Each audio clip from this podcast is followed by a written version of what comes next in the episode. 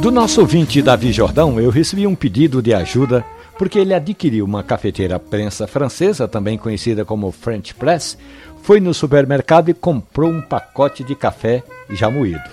Chegando em casa, Davi esquentou a água, escaldou a cafeteira, despejou o pó, a água por cima, mexeu, deixou ali por quatro minutos, esperando a decantação, esse período em que a água vai penetrando no café para extrair todas as propriedades, como a doçura, a acidez e aquele aroma maravilhoso de café passado na hora só que a experiência de Davi não foi lá muito bem sucedida, não. O café não passou, a cafeteira ficou entupida. O que fazer? perguntou o nosso ouvinte.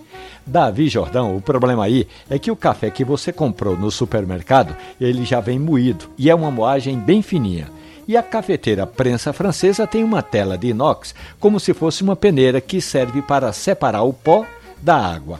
Como o café está muito fino, acabou que não passou direito. Da próxima vez, você vai comprar um café em grão, moer em casa, porque pode ser moído até no liquidificador por um minuto no máximo, e aí não vai ter problema não, viu, Davi? O mais importante é que a moagem deve ser um pouco mais grossa. Café na prensa francesa é um dos meus métodos preferidos, mas é preciso levar em conta, Davi, que o grão não pode estar muito fino não, viu?